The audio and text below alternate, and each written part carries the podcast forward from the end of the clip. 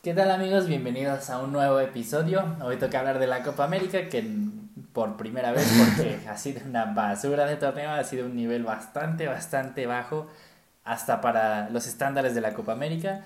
Yo creo que mucho tiene que ver con el formato que fueron para esta edición. Sí, o sea, pasaron todos del grupo menos uno, excepción de uno, entonces creo que eso bajó bastante el nivel y también los equipos ahorita de América y de todo el continente creo que no están en su mejor momento, nada más Brasil tiene, hasta Brasil lo veo bastante flojos comparado con otros años, entonces yo creo que también eso ha hecho que no haya un gran nivel, entonces si quieres empecemos, vamos a ver una previa de las semifinales, a ver cómo está, entonces primero hablemos del partido más básico, bueno, no básico, pero menos fuerte, entretenido que podría llegar a ser un Brasil-Perú, yo creo que Aquí quiero destacar lo de Perú, al final iba contra un rival medio difícil, a lo mejor Paraguay siempre puede tener jugadores interesantes y al final del día pudo sacarlo adelante, un partido supuestamente no lo vi completo ni nada, pero hubo dos rojas, entonces se ve la intensidad que al menos hubo bastantes goles.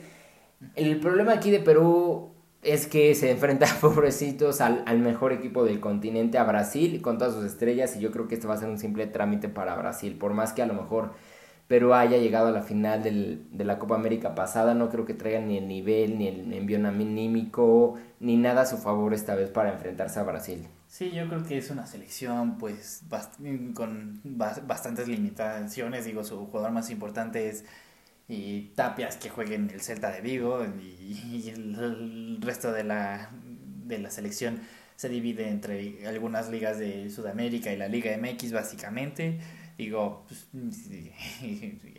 la Padula es el delantero y juega en la ahora segunda división de, de Italia, entonces pues sí, no tiene mucho, pero yo creo que es un equipo muy ordenado, que con, con mucha garra, muy bien entrenados por Gareca, es un, es un, es un gran técnico, se llegó a buscar para la selección mexicana.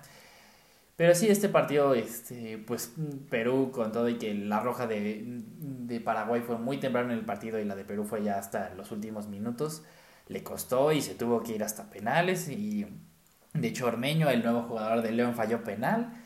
Pero digo, este, pues otra vez es un muy buen resultado para Perú, que digamos no está ni cerca de ser de los cuatro mejores de, del continente y lo que dices ya pasó este, a una final la vez pasada o esta vez una semifinal, el Mundial de 2018 pasaron. Un buen papel, sí. Que cuando nada más pasan cuatro y uno a repechaje en, en Sudamérica, pues es bastante meritorio lo de la selección este, peruana. Entonces yo creo que es muy buen torneo, pero sí, yo creo que aquí Brasil le costó contra Chile. Bastante más de lo que uno esperaría. Sobre todo después de la roja de Gabriel Jesús. No, pero no entiendo qué hizo. O sea, ahí sí... sí... está claro que no fue con mala intención porque ni siquiera reclamó. Se esperó hasta que se pudiera parar el jugador de, de Chile para poderle pedir perdón. Este, pero sí, pues es, es cuando pierdes de vista la bola y vas de manera imprudente porque querer bajar la bola y, a un metro y medio de altura pues, hasta un poquito más, no debes subir la pierna a esos, a esos puntos porque, pues digo, si no le das es juego peligroso porque es algo que no tienes que estar haciendo. Y pues bueno, pero aún así Brasil supo manejarlo, te hubieron unos cuantos contraataques que debieron haber terminado en gol, pero este pues no pasa nada, de todos modos pasaron, este con bastantes dudas, pero sí siendo muy sólidos a la defensiva, que yo creo que es más importante que, bien dicho, los delanteros ganan juegos, las defensas campeonatos. Entonces yo creo que muy buena defensiva de Brasil, de lo cual pueden partir para el resto del torneo. Sí, sobre todo lo que dices, él la...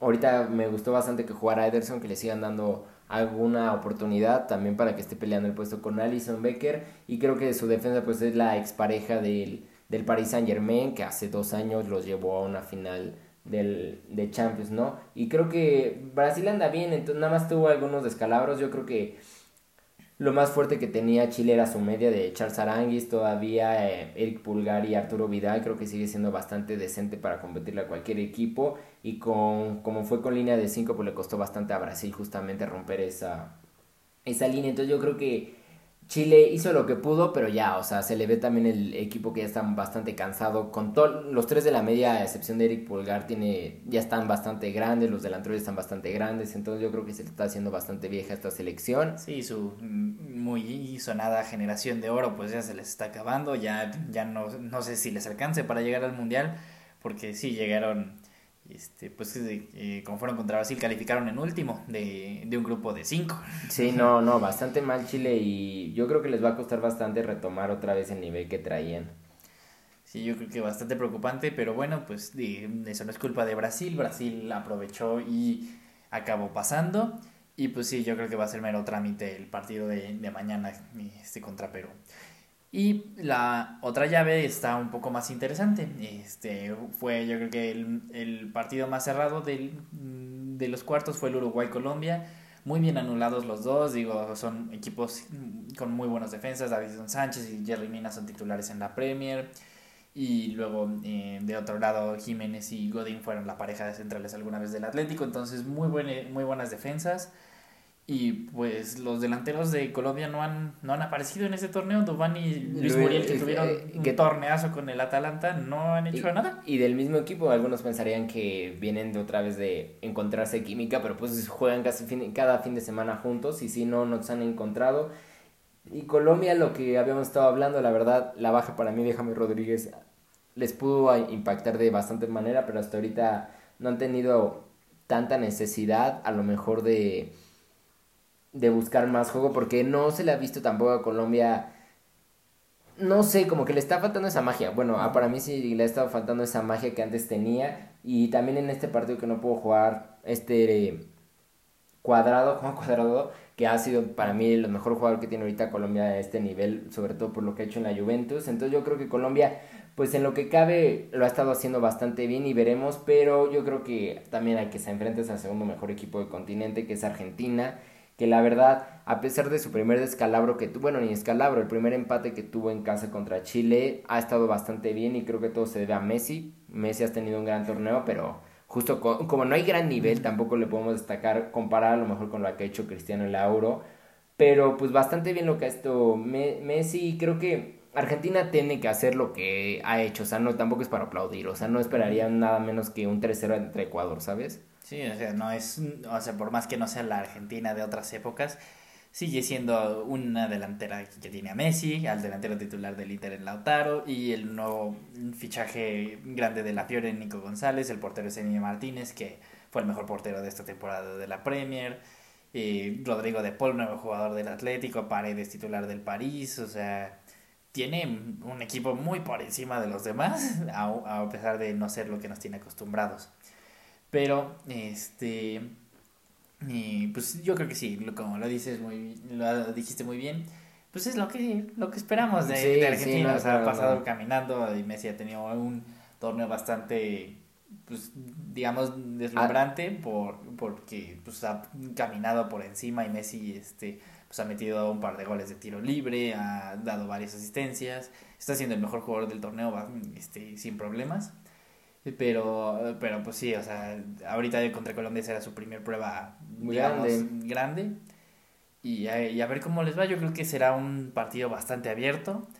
Y porque son este, dos equipos que les gusta ir mucho al ataque y que tienen los jugadores para hacerlo. Y justo se contrapone un poco que lo más fuerte de, de Colombia es la delantera y lo más débil de Argentina es la defensa. Entonces, veremos cómo se da yo diría que va seguro una final Brasil-Argentina. Este también juega un rol que no hay tiempos extra. Entonces, si logran cerrar el empate en los 90 minutos, se van a penales y y pues Colombia va sin nada que perder, entonces eso tiene a favor.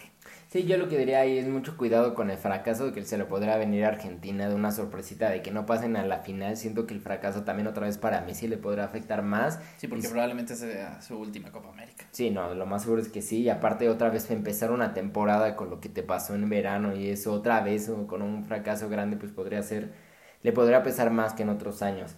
Entonces veremos cómo se dan, pero yo igual yo esperaría una final Brasil-Argentina y también ahí vería muy difícil como Argentina... Bueno, no, yo creo que esa final sí la vería bastante pareja. No creo que tampoco Brasil venga en un estupendo momento.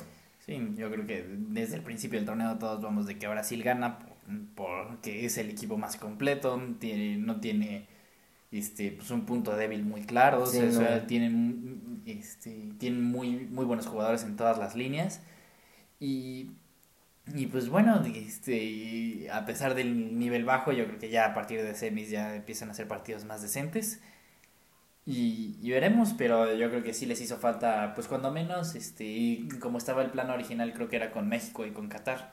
O sea, aunque hubiera sido la sub-23 de México, yo creo que le hubiera dado más pelea que Perú y que Paraguay. Y, o sea, yo Ecuador, o sea, probablemente estaría en, en, semis sin problemas la sub-23 de México. Que hubiera sido buen entrenamiento para, para los Olímpicos, pero bueno, este, no, se, no se pudo dar, sobre todo por el tema COVID. Y pues digo Qatar, pues para ver más o menos de qué están hechos previos a su mundial, ¿no? Pero pues sí, ha sido un nivel bastante bajo con, con el formato que se tuvo que jugar esta, esta ocasión. Pues sí, entonces veremos cómo se dan, entonces esperamos que al menos los partidos de seminales sí estén decentes. Sí, porque... Ni, tocarle, no, o sea, no, creo que no se debería comparar que la Copa América puede llegar ni a los pies al Euro, o sea, ni a los pies. Solo la... O sea, estas dos semifinales no están al nivel de los octavos del Euro. Sí, no. Y yo creo que la final sí estaría ya a un bastante nivel, pero... Pero solo la final. Pero solo la final, ajá. Entonces, pues bueno amigos, este, pues estaremos viendo cómo, cómo está y haremos un, un pequeño review de cómo se dieron las semis y hacer una previa yo creo que juntas de la, de la Euro y de la, y de la Copa América porque se juegan en el mismo fin de semana, entonces pues estén atentos. Así que muchas gracias.